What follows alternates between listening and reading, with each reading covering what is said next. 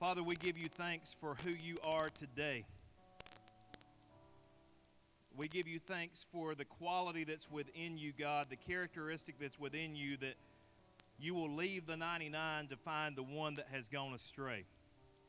And God, we confess freely that at different points in our lives, we have been the one that's gone astray. But through your Holy Spirit, through the work of Jesus, you have brought us back into the fold. And God, we are so glad to be part of your flock. We are so glad to be under the Good Shepherd's care this morning. God, we thank you for these youth that led us in worship today. God, we thank you that you are doing something in their hearts and in their lives. God, you are going to, just like the rest of us, maybe a winding trail, maybe uh, some detours along the way, God, but you are going to get them to the place you want them to be so that they can serve you and they, they can be salt and light in this world. And so, God, we are just thankful. We are privileged that this church gets to be a small part of that. We thank you for Julia. We thank you for Melody. We thank you for everyone who works with our youth and what they have done for our youth, God. We just pray that you would bless them. You would bless our youth department, God. We are thankful for our children's department, God, and what you're doing there as well. We thank you that lives are being saved, people are being changed, God. You are just doing amazing work among us. And today, God, as we finish up this series called Ask Anything, and God, as we're talking about some things in the Bible that may be hard to understand, some things that may be even a little bit controversial, God, I pray that you would give us light. You would shed light on our understanding, God. You would illuminate our hearts and illuminate our minds. Father, we don't want to have a religious spirit that think where we think we know it all. But God, we want to have a teachable spirit. God, we don't want to stand on the tradition of men, but we want to stand on the word of God. And so, God, we just pray today that you would get us a little further down that road, God, that you would take us just a little further in our understanding. Lord, we are praying for revival in this area. Lord, we see signs of revival breaking out in our nation, and God, we are glad. And God, that revival seems to be coming from places we might not even expect. But God, as a pastor that's a friend of mine said this week, you have positioned Asheboro, you have positioned Randolph County in the middle of this state called North Carolina for a reason. God, you put us in a place where we are to be salt and we are to be light to the rest of this state.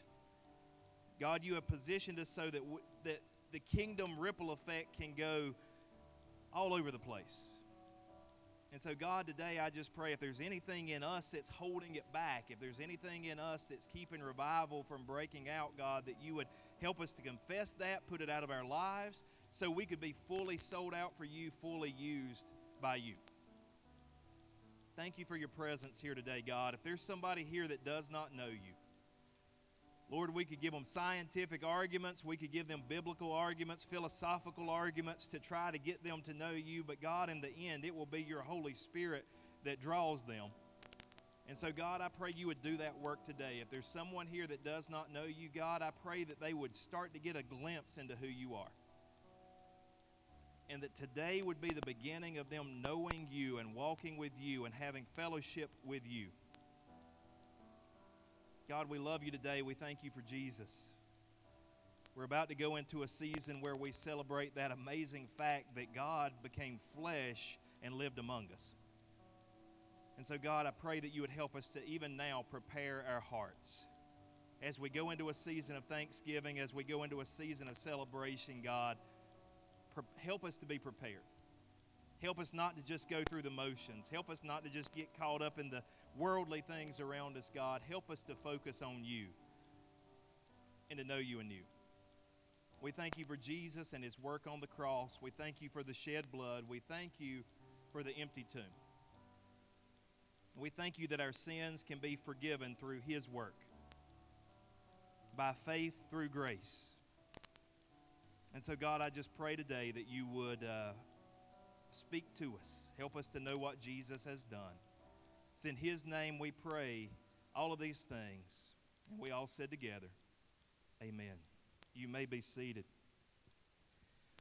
Well, I need a couple of folks to join me on stage today. We are finishing up our series called Ask Anything.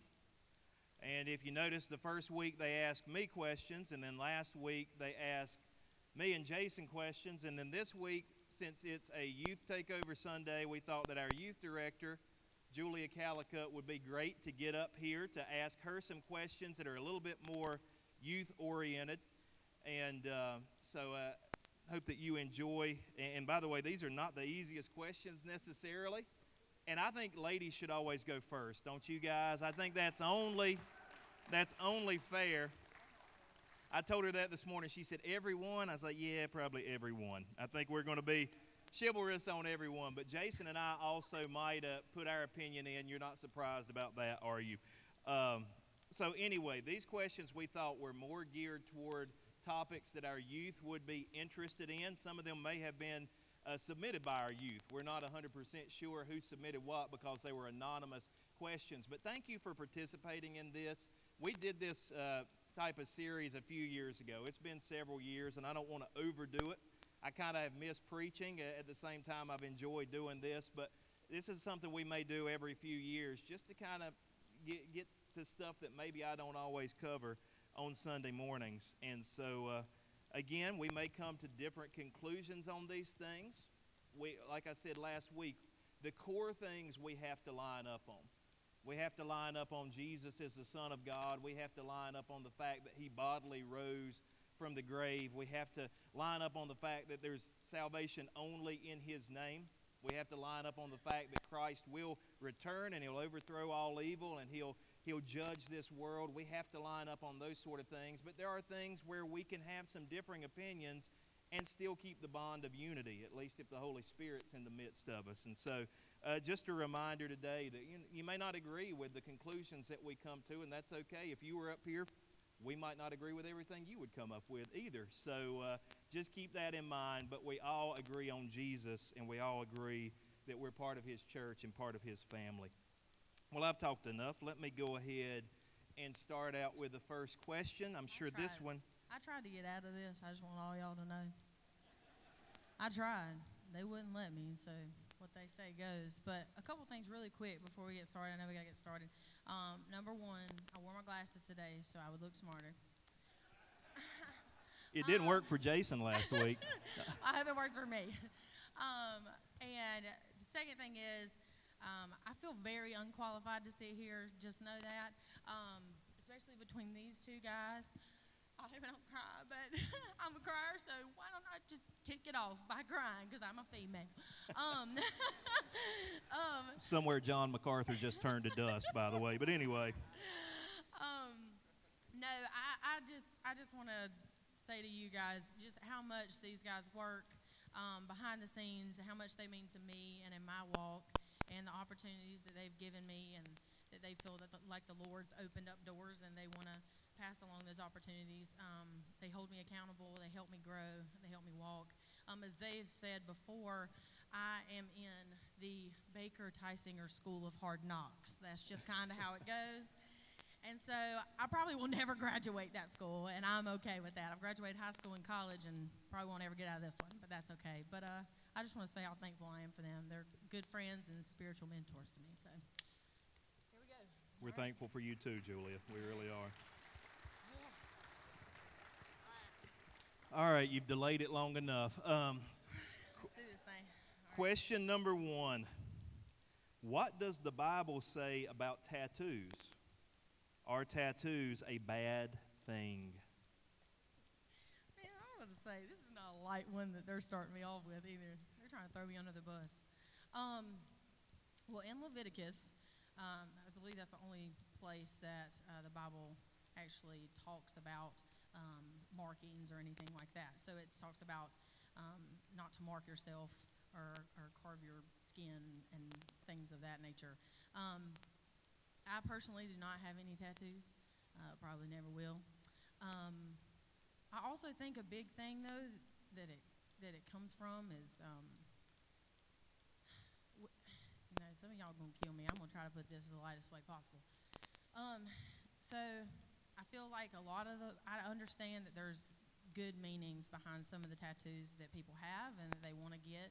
Um, some of them are, you know, want, they want to honor and glorify God, and that's why they put that on there, or a family member that's passed away. Um, most of them out there, I feel like a lot of it is a self denial issue. Um, I think a lot of it comes from, hey, look at me. But as Christians, I feel like we're supposed to, um, we're called to point everybody to Jesus. And I feel like if you're getting a tattoo with that in your mind, um, I want to show this off, I want to show the world, you know, this is what I say about myself and all that. Um, it's having people look at us instead of Christ, which is where we're supposed to point them. Jason, you want to add to that? Um, very good. Very good. One down. One down. Uh, I would I would uh, agree uh, with Julia, uh, but I would also. How many of you? And I know we got people in here that's got tattoos. I'm Not gonna point you out. But how many of you prayed and Jesus told you to get a tattoo? And so I, I look at it from a similar viewpoint. I believe that it is a self denial thing, but I also believe that it's a it's a stewardship thing for me as well. I, I believe I don't believe uh, it's good stewardship. You know, I know uh, people spend a lot of money on tattoos, um, and personally, I don't have one. I got saved when I was 19 or 20 years old, and I had them picked out.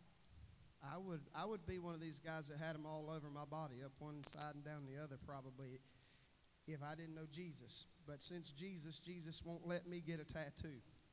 Uh, do I have a problem with those that have tattoos? Do I look down on them and condemn them? No, I do not. Uh, but I do think if you're going to spend $500 on a tattoo, I believe God would could use that money for something greater and better, feeding somebody, helping somebody, clothing somebody. Uh, I don't believe that it. I think it's just bad stewardship. All right, I'm going to add. I think this is a Romans 14 issue where if you look at Romans 14, it talks about disputable matters. Julia brought up there's one verse in Leviticus that kind of speaks against tattooing. Um, but that's in the context of Old Testament, that's in the context of law and that sort of thing. And so I don't think necessarily that it's sinful for a Christian to get. I, I'm the liberal on this one. This is kind of crazy. Um, we've really helped Julia out. That was great. Um, I have Christian friends who have tattoos, are just amazing Christians and have a great walk. And then I know people who don't have tattoos who are mean old hypocrites. And I think if God had to choose, He'd rather you have a tattoo and have a great walk than to be a mean old nasty hypocrite without tattoos. Um, at the same time, now I don't have tattoos either, and part of my deal is I know it would greatly dishonor my mother and father. They would be totally against it. And it's not that, you know, I'm almost 40 years old, I can make my own decisions, but I also know that they would not feel good about that. So that's part of the reason. I, and I also think in my ministry, I don't think it would, I think it would hurt my ministry. I think uh, it would be a barrier to some people as far as the type of ministry I do. But I don't, I don't think that it's necessarily a sin. I think what you have to look at is your motivation. Why are you doing this? Uh, there can be getting of tattoos that is rebellion. And in the book of 1 Samuel, it says rebellion is like witchcraft. So if you're doing it to rebel, if you're doing it to make a statement, that can be a wrong place to come from. I do know I have friends who say, you know, I got a cross tattooed on my arm because I wanted to glorify Christ, and that wouldn't be the direction I would go. But you know, I think ultimately that's a convictional thing that's between them and God. And so we're not condemning tattoos, but we're not just saying, hey, go out, out and get a tattoo either. You, you need to think, and I think Jason has a, a, a great point. When you make a decision, ask Jesus. You know, Jesus, do you want me to do this? And if you don't get a clear answer, if you don't get a clear answer, then the answer is no. Okay? Uh, that, that, that's a good rule of thumb. That's a good principle. So, all right, now that we've ticked everybody off, let's keep going. Uh, number two, what guidelines would you give to a Christian when listening to non Christian music? So, this assumes that you can listen to some non Christian music. Um, but, dance. but how do you keep your values when it comes to music? Um, well, let me start off by saying I'm not perfect. Um, nobody is, so you can't hold them to perfect standards. Um, I do listen to non-Christian music. Um, I think the way you go about it is, is this honoring God? Is this glorifying God, or is this singing about and talking about um, things that are of the world? that glorify that instead of God, which is what God died on the cross for, to save us from. Um, it all, I feel like it happens over time. I think God can take that from you as well um, overnight. But I also think as you're getting in the Word and you're getting closer to Him and your walk is strengthening, um, God will slowly start taking that stuff out. And whenever you hear something, um, you know, curse words or you know terrible things in songs you- you're like whoa got to change that channel because you don't want to hear it um, and so i think that comes with your walk as well but um, that's kind of that's kind of how i go about mine And I know both of you guys love music. You're, you're music folks, and, and I am too. Um, just maybe not as good at it as you guys are. But um, Jason, what what it, you have guidelines? Um, Yeah, um, I mean, I too, I listen to some secular music. Um, I will say, uh, to piggyback off of what Julia was saying, when I was saved, I was a diehard metalhead. I loved heavy metal. That's all I listened to. Uh, Metallica. I was a huge Metallica fan. I knew. Uh, my wife would tell you I knew word for word. I know y'all listen to it and y'all say, "Man, how do you know anything word for word when they're singing?" Uh, but there are words in there, and I knew them. And um, and for the longest time, when I first got saved, I couldn't even listen to Christian rock uh, because it reminded me of that kind of music. Uh, and over the years, I've, you know, my walk, going back to what Julia said, my walk with the Lord has gotten closer. And now I don't have a problem with, you know, I love some Skillet. I love some uh, Red and some of the harder uh, Christian rock music that is out there. And I listen to some secular radio, but for the longest time, I wouldn't listen to secular radio either. But I think as I've gotten closer to God, my, you know, I think early on in my Christian walk, it would have been detrimental to my walk. But now that I'm closer to God, now that I'm, you know, uh, closer to Him, and I've been walking with Him for several years, I don't get that. It's it's a little convictional for me now. Now I do not listen to music that glorifies sin. I think that's where you have to draw the line. If it's going to glorify sin, and I'm not talking about a country song, you know, yeah, country song's going to have some drinking in there. it ain't a country song, you know, or the dog got run over or something like that. You Mama know, got run over by a train. on my way Yeah. to pick her up from jail, you know. But, you know, I'm not talking about that. I'm talking about words that just glorify sin. You know, that is what Jesus died for, like what she's saying. And, and so I won't listen to that kind of music, but there's a lot of secular radio that's wholesome, uh, that's not bad. And so uh, I can listen to that today. And I, don't listen to Metallica still, if you're wondering. Uh, so uh, uh, that would be my answer on that. and, and two, like whenever, like before Christ, and and even as a new Christian, I used to sing and listen to, you know, music that maybe at the time I didn't really understand what it was talking about, but it had a good beat to it, so I was jamming to it anyway. Um, but just like I said, like as you're going along, you start realizing as you're growing in your faith, my goodness, I was singing about that stuff, and I had no idea that's what that was about. So then, you know, you kind of just cut that off your playlist. But, um, you know, now we have Kanye we can jam out to you, so you can still have good jams and love Jesus. Jesus is King. Um, I don't want to belabor this one, but I, I do like music a lot, and uh, I'm with Jason. If it glorifies sin, I'm not listening to it.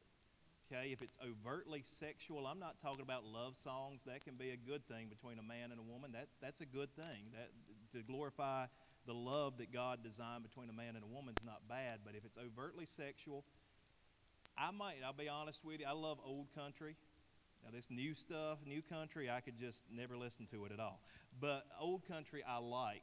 Uh, Johnny Cash, Waylon Jennings, Merle Haggard, some of those folks.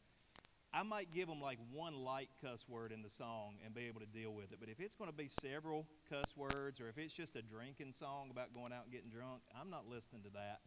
And uh, those are the standards that I keep. And, um, you know, and, and I also think this too if you're a Christian, you should probably be listening to more Christian music than you do secular music. You know, there should be a, a, a ratio there. I don't know exactly what the ratio is, but I, I poor Horatio. Remember that from uh, the Andy Griffith show? But anyway, I don't know what the ratio is, but I think I would definitely, because garbage in, garbage out, right? And I want to feed myself on something that edifies my spirit and draws me closer to Christ. So I'm not, don't hear me saying you can't listen to any secular music because I do too. Uh, but I have to be selective, and I prefer Christian music. I prefer sacred music. Um, and so that's kind of where I land on that. One last thing. I'm sorry, I don't want to like badger this, but with um, social media nowadays, I mean, I know y'all are on social media too, but I'm specifically talking to the youth.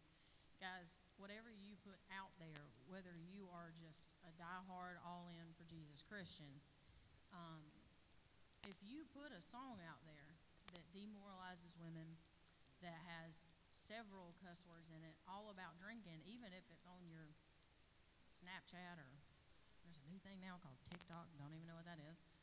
But if you put that out there, you're not only hurting yourself, but you're hurting the reputation of Christ. Because when you are carrying his name, that's what you're putting out there. So that's what people see first. So just know that. So think before you post things. Good answers, guys. At least I think they are.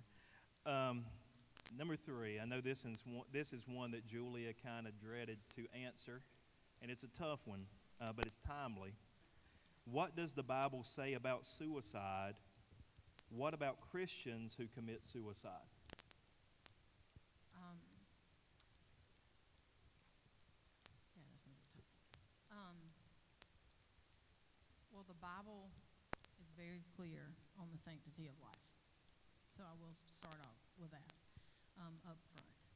Um, there are people in the Bible that they mention that have committed suicide, or they lead you to believe um, that's what happened.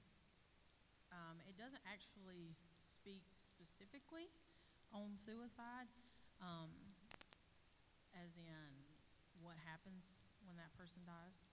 Um,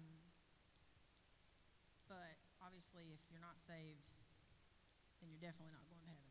Um, this is a very tricky one because I, I think nowadays mental health plays into a lot of it. And so I think there's a lot of gray area on this one. I'm going to be honest. Um, it's almost like you can't have a free pass saying, well, if you commit suicide, then you're all good and you're going to heaven. But I also can't say the other way either. I think a lot of that's between you and God, and He He knows. Um, so yeah, I'm just going to have to leave it at that. Talk, talking about the mental health thing, and we kind of discussed this question because it's so tough. Um, is there a point where you have a mental break, or is there a point where there's something that happens where you're no longer in control? Okay, and we're not talking about a spiritual takeover, we're talking about a, a mental, physical thing. We can't judge that because we're human. We just we don't know. Um, I'm glad I'm not the judge. Okay, I'm glad I'm not the final judge. I'm with Julia. I don't think we say when I grew up, growing up, it was when you talked about suicide, it was like if you commit suicide, automatically you're going to hell. And that was kind of the standpoint. Now it seems like we've had pastors, we've had worship leaders, people like that who commit suicide, and now it's just kind of like you're automatically going to heaven. I think the truth falls in between that. Okay? The Bible does say very clearly, thou shalt not murder or thou shalt not kill. And so suicide is a taking of your life. And so, in that respect, it could be a sin if you are in your right mind to the point that you're accountable for it. And we just can't know that. Um, I would say this, uh, please hear me clearly as your pastor on this, okay? Very clearly. If you are contemplating suicide, if you're depressed, if you're to that place, call me up day or night and talk to me. Let's get you some help. Let's get you through that because it's never the choice to make. Now, again, there could be mental breaks, there could be things that happen that we're just, uh, that the person's not in control of necessarily. Um, but if you're if you get to that place, please call me, call Jason, call somebody that's a trusted Christian friend. Don't do that, okay? Uh, please don't go through with that sort of action. Uh, it's never the solution. I can tell you that for sure. And uh, and it may not be that we, we end up in heaven if we do that. Jason. Um, I will. I would just like to side note on the mental, uh, coming from a uh, a mental person. I don't mean that in a bad way. Uh, my wife would say, "Yeah, he does. He's mental." But um, I think you guys know my heart on this. You've heard me preach enough about it. Mental disorders can be a huge door for Satan, a major foothold in your life. So don't think just because you have a, if you're bipolar and you take medication that you're okay. No, if you're bipolar and you take medication or you face or you struggle with depression, that's exactly where Satan's coming after you. So you have to be ex- you have to be extremely guarded in that area spiritually. And I think I just want to I just really want to pound the importance of fighting that stuff in the spiritual realm. Don't totally depend on doctors and medication. You have to fight it spiritually because if you don't, that is exactly where Satan's coming after you to attack you. And you can, I can promise you from experience, you can get down really, really quick. And once you open the door, he can take you places in your mind extremely fast. And so you could be suicidal before you even know it, before you even blink an eye at it. So, and I'll just say on this the Bible says that Jesus uh, will have, he'll have, or God says he'll have mercy on whom he chooses. So I just say to those who have committed suicide that you may know, tread lightly on it. I, I would say tread lightly because we don't know the circumstances. We don't know. I know there was this pastor that was the assistant pastor for Greg Laurie, and I know people make those judgments, but we don't know. I do know that he battled depression and had mental problems himself. I think we have to tread lightly on that issue. I said before, there's going to be some up in heaven that we did not think was going to be there, and there's going to be some that we think is going to be there that didn't make it. And so uh, those people may very well be. I don't know. I, I, agree with Brent. Let God be the judge on that one. And suicide actually played a part in my ministry. Um, I had a student when I taught middle school who, uh, when he was a high school student, ended up committing suicide. Great kid, great kid. And I was a traditional guy, I was a traditional church guy, organ, piano, choir, suit, tie. I could do all that stuff all day long because it's how I grew up. But it was at that point when that young man committed suicide that I decided somebody has to reach these kids. And so I've had lots of people bash me because, you know, I, I do a more modern ministry. But that's between me and God, and I, I care about those kids. I care about reaching young folks, and so.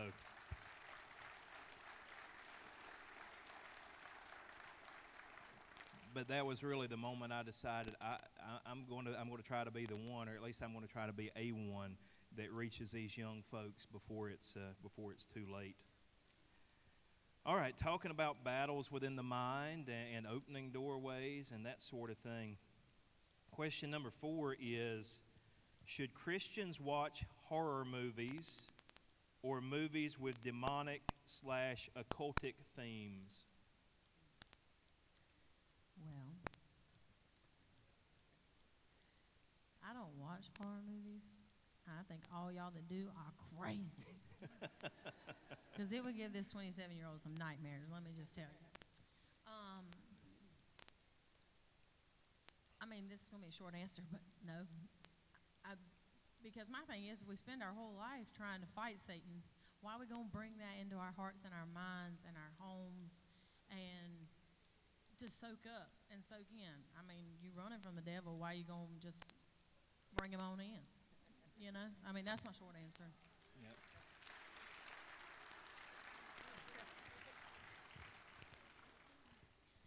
Jason, you want to add anything? Uh, she hit the nail on the head, No. I believe. Uh, I, I do believe that it opens, there again, going back to the mental, I believe it opens doors uh, when you begin to play with that stuff and you begin to watch it. How many of you have ever watched a horror movie and just been totally disturbed for several days? Okay, that's not the human nature that is a darkness that follows that stuff. And when you open the door for that, there's there's some serious demonic activity that can come into a situation like that and cause you to be very afraid. And Jesus didn't give us the spirit of fear, you know that. And so, uh, so I that that be my point is is you don't want to you don't want to play around with that. You just don't. Yeah, I would add just a personal story. When my wife and I were, were dating, we went to see a lot of movies because it was Asheboro, and what else are you going to do except uh, either go eat or go watch a movie? And so we noticed, and I'm not saying we went out and saw just like the worst stuff out there, but we noticed when we watched a movie that was more dark, when we watched a movie that had those elements in it, the next day would be a horrible day for us things seemed to go wrong. Thing we would we would be angry at each other for no good reason. You know, we noticed that that things didn't go well after we watched stuff like that, and eventually we figured out this is allowing it's a crack in the door that's allowing spirits to come in. And we were Christians, we were saved. It didn't necessarily endanger our salvation or anything like that, but it was allowing things to come in to mess with us. And so we said, nope, forget it. We're not doing that anymore. And so we've taught our kids stay away from that sort of stuff. Okay, there's a lot of positive stuff out there that you can take in without getting over into the. And I know you get the thrill. It's kind of like a roller coaster ride. You get the thrill of being afraid or whatever, but you have to do a cost benefit analysis and say, is it worth it? And I, I would go with what Julia said. No, it's not. It's not. If if that's a big thing for you, seriously, um, I would encourage you find Chad after um, church. Talk to him. He's got a very close friend of his that actually dealt with this stuff, and he has a personal testimony on it, and he can share um, Daniel's story with you. But it's very powerful if that is a big thing for you. Um, yeah. Throwing our man under the bus. All right. Um, number five, and this uh, again is a very timely question. It's been timely for a while now. Um, the question is Is it wrong to be same sex attracted? They didn't ask this, but what, so I guess this question is assuming that same sex behavior is wrong which I would concur. The Bible, somewhere about 13 places, refers to same sex behavior. None of them are positive.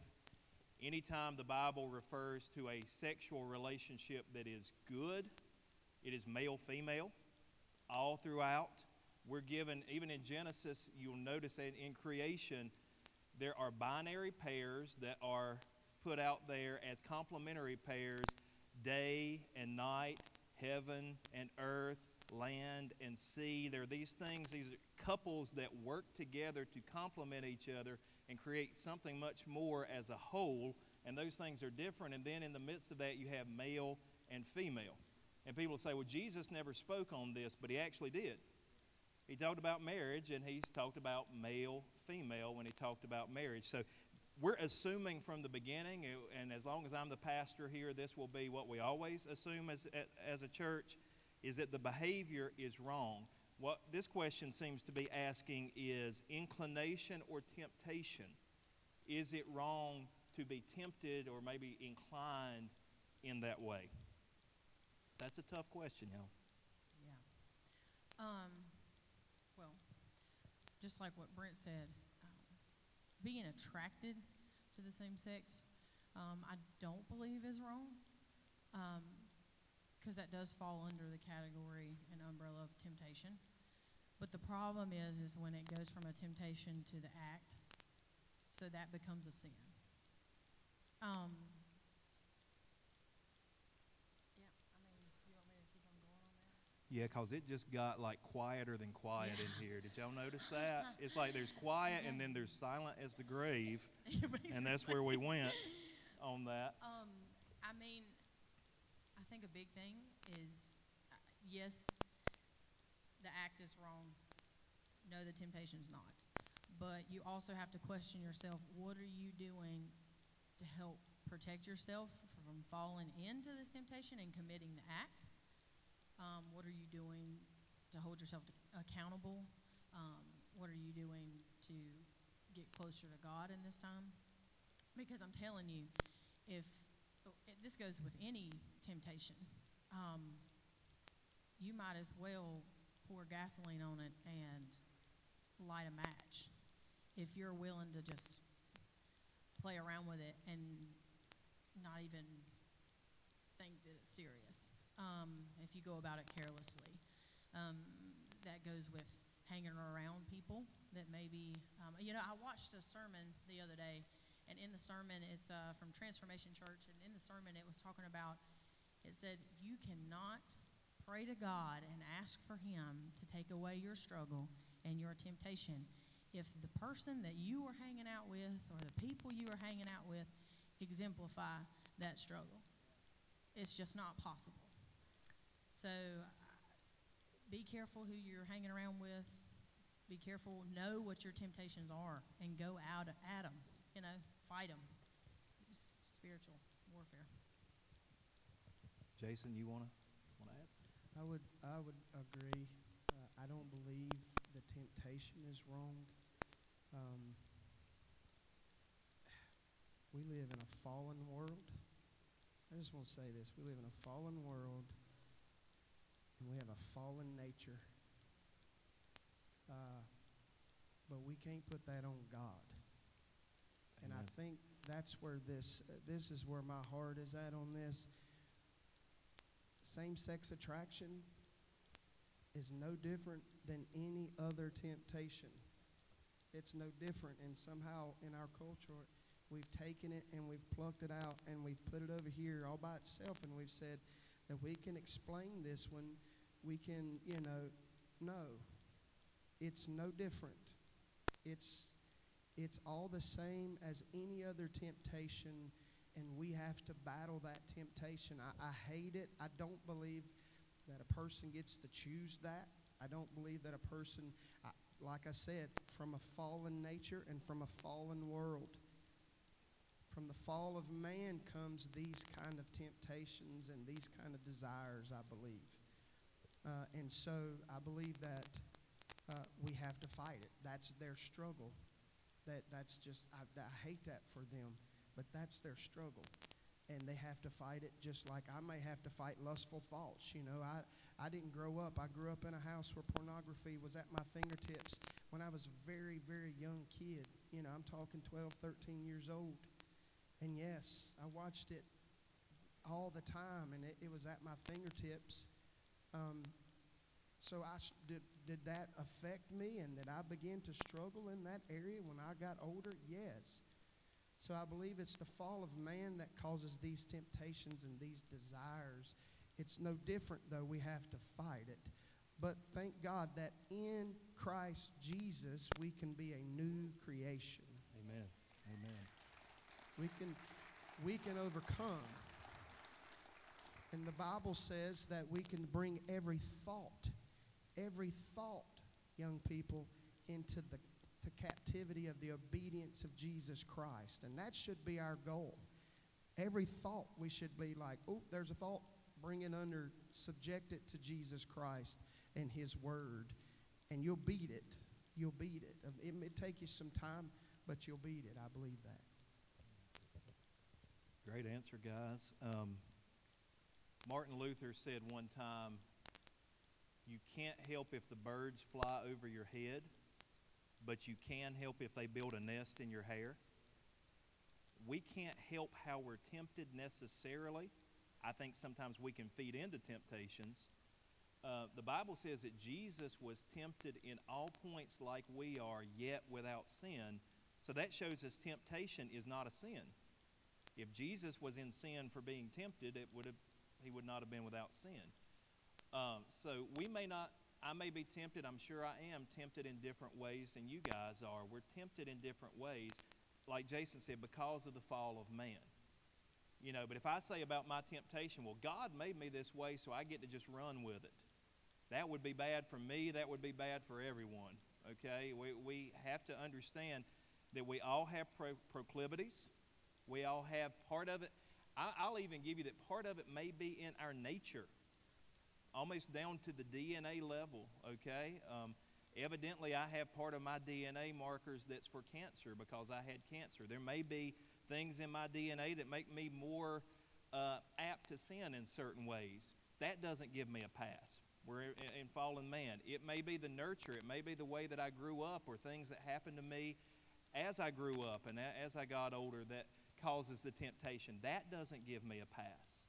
We're supposed to live soberly and righteously no matter what. And so we can't just say, well, we get a pass on this. And, and the world may give us a pass. Okay, the world may say this is okay, this is fine, but the world won't be our final judge. It'll be God. And so um, we have to be beholden to what He has said to us. And um, I, would, I would recommend, by the way, if you're really interested in the subject of same sex attraction, there's a book that we're selling right now called A Change of Affection. And it's about a gentleman who was uh, uh, homosexual living out in, in California. He happened to go to brunch with a friend one day, and there happened to be some Christians there, and they started asking him questions. They invited him to church, and he said he walked into church. He didn't, he didn't think he was going to go, but he decided to go to church, and he walked into church, a homosexual, uh, very liberal type guy, and he walked out born again. And he'll tell you the story, and he, he will say, You know what? I still have the temptations, but I will not act on them because of Christ, because I have given my life to Christ, and I want to live for Him.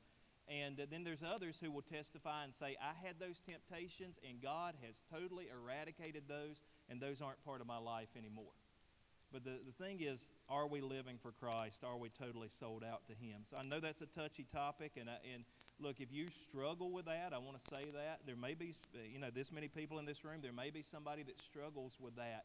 Okay, you're, you're not different than anybody else in humanity. We all struggle with one thing or another. We all are tempted one thing or another. And if you ever come to me and say, Brent, I struggle with this, I'm not going to judge you. I'm not going to condemn you. I'm not going to say, well, I'm, I'm better than them because I have a different type of temptation. Absolutely not. We'll love you through it and we'll help you walk through it and we'll help you learn how to live a holy life before Jesus. And that's our standpoint on it. And so, uh, y'all can breathe again now. It's okay. It's okay. Man, y'all did get quiet, I can tell you. Um, number six. What do you do when you're trying to live for Christ and one or both of your parents is not? And this is our final question, by the way. What do you do when you're trying to live for Christ and one or both of your parents is not? I don't think they got that they can move on up. The youth, y'all can go ahead and move on up into place. Grab the microphones, please. Um, okay, so, um, well, the first thing I would say is keep on keeping on. It's going to be hard. But just like Brent was saying, the world's not going to be your final judge. Christ is. Your parents aren't going to be your final judge. Christ is. So you've got to live for Christ, set an example for them. Um, but you also have to submit, and you also have to honor your parents. Um, you can't dishonor your parents just because you think God told you to do one thing, and because He plainly says, honor thy father and mother. Um, so you have to obey, obey their rules, um, but I think the only place you draw that line is if they ask you to do anything that's ungodly.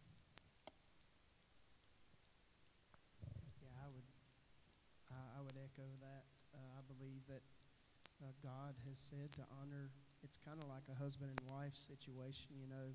Uh, many women want to know what to do to win their husband to Christ. Well, you submit to him, and you live like Jesus in front of him. You know, he is still the man of God in the house. He's still, or he's not the man of God, but he's still the appointed man that's in your life, the leader, the you know so you still have to submit to him as the leader of your house. And I think children are the same way. You know, you may have one or both parents, there's still the authority in your life. And God, you know, He, like she said, you know, unless they're asking you to do something that goes against God's uh, word, He makes no distinction in the Bible. An authority is an authority, and you're to submit to that authority and obey that authority and honor thy father and mother. You know, I, I think that's huge. Uh, what you said there, Julie. I think you honor thy father and mother. You know, they're your father and mother, and, and many of you know my story. Many of you understand uh, my lifestyle that I grew up in. But you know what? That's still my mama, you know, and that's still my father. Uh, regardless of the situation, regardless of what I might have gone through, uh, that man, you know, my father, I didn't know until I was 32 years old. But you know what? When he showed up and said, I got saved and I'd like to be a part of your life now, you know, it would have been on me if I'd have said nope. It would have been totally on me. And I know some of y'all are thinking, no, man, he ain't been part of your life. No, no, no. It'd have been totally in my court if I'd have said nope. And I have nothing to do with you. Now, now that's a problem between me and God. He's still my father, and I still have to honor him regardless. And so, yeah, we have somewhat of a relationship today. I mean, it's not the best, but I, I think uh, I think that's big, though, honoring our father and mother.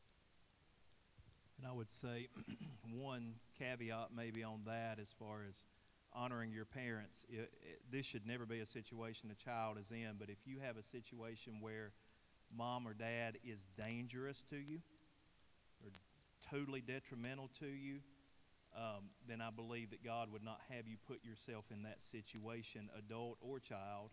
Um, you know, God understands that. And that's not a situation a child should be in. It should be the parents leading the children. Okay? It should be a godly mo- mom and dad leading the children, showing them the ways of Christ, and creating a Christian household. Sometimes it's reversed, though, and sometimes it's the kids that come to the Lord. And so that's not the way it's supposed to be, but God can still work in that.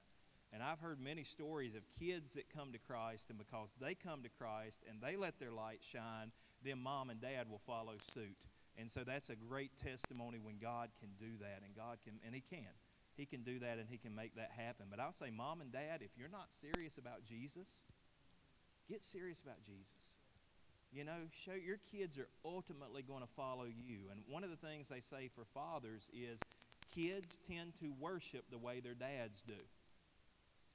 So, dad, if you won't get into worship, okay, if you if you're not willing to worship, if you're not willing to praise God, you're communicating something to your kids even without without actually saying anything. So, I would just encourage you worship, have Christ as the center of your life, and mom and dad make talking about God normal in your household. Okay, I know some people say two things you shouldn't talk about are politics and religion. That's all we talked about when I grew up. That was like all, all our conversations. Um, but make God talk about it. My mom and dad are laughing because they know it's true. Um, but talk to your kids about God. Make Him a normal part of your household. Pray at night before you go to bed. If you get a chance, if everybody gets up at the same time, pray in the morning before you start your day. Pray at meals when, when you eat together. I've told you, my, my family, we've started taking weekly communion together at home. And it's not that you have to do that, that's not a commandment, but it's something we're trying to do to make sure we understand God is the center of our household. And I agree with Jason. I'm big time about fathers being stepping up and being the leaders of the household, but ultimately the leader of my household is Jesus Christ. I get to follow him. I get to be an under shepherd in my household like I'm an under shepherd to this flock. And so, uh, mom and dad, don't make your kids be the ones leading the way. You lead the way. And let me encourage you. And if you don't know Jesus, get to know him. Get to know him as your Savior. You'll never regret it. Well, if you appreciated what was said here this morning, could you, could you give a round of applause to Julia and Jason?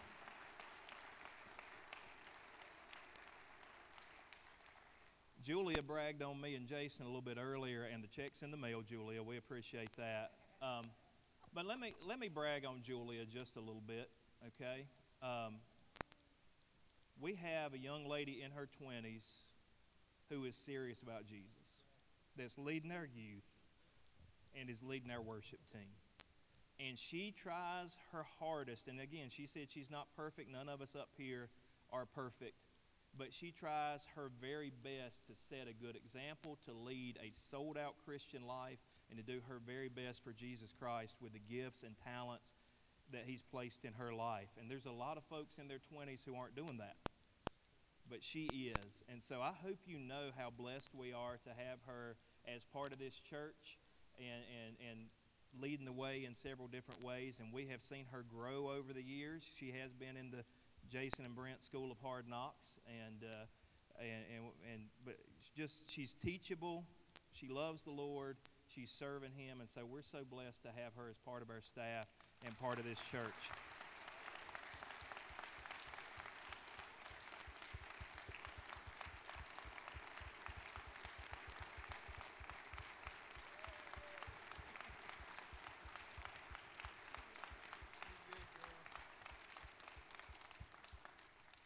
So you guys can remain standing because they're about to lead us in our final song. Now, this is November, and we've said we're going to do a hymn at the end of every service. Now, technically, because I get technical about things sometimes, technically what we're about to sing is not a hymn, it's a gospel song. But most people around here consider it a hymn, so anyway, it's going to be just fine. Um, but the youth are going to, I heard them practice this, they're going to do a great job leading us on, on this. And uh, who needs my microphone? All right, right there. Thank y'all I would just like to say they have worked really hard. They've done a great job. I feel like I'm a mother of 40 kids. Um, and anyway, I'm just like on pins and needles every time I'm up here because I just want everything to go right. But um, just have fun, worship along with them.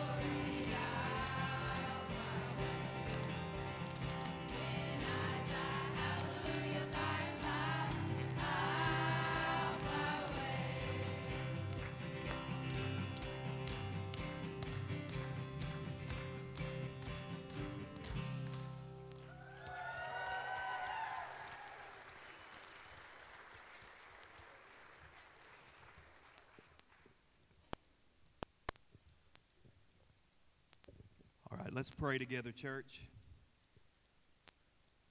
Father, we give you thanks for your word. Lord, I pray that the answers that we gave today came from your word and that we had insight through the Holy Spirit. And Lord, it's not that we have everything perfect or that we're always right. We know that you're the only one that has everything right. But God, we want to know your mind. We want to be more like you. And God, I just pray that we got a little further down that road today. Thank you again for these youth. Thank you for them being brave enough to step up and offer their talents in song, God. Thank you that we have young leaders who you are raising up in this church. We never want to be a church that doesn't ha- hear a baby's cry or have kids running around or have youth that are here and are part of us, God. We pray that you'd always make that happen, and we're so thankful for that. Uh, Lord, as we leave this place today, I just pray that you would help us to be witnesses, help us to shine and burn bright for you, God. The darker that this world gets, the more that I, I pray that you would help us to stand out. And Lord, if, if we lift you up, you're going to draw all men unto yourself. And so we pray that you would help us do that. We love you and praise you today. Thank you for your presence. It's in Jesus' name we pray, and we all said together, Amen.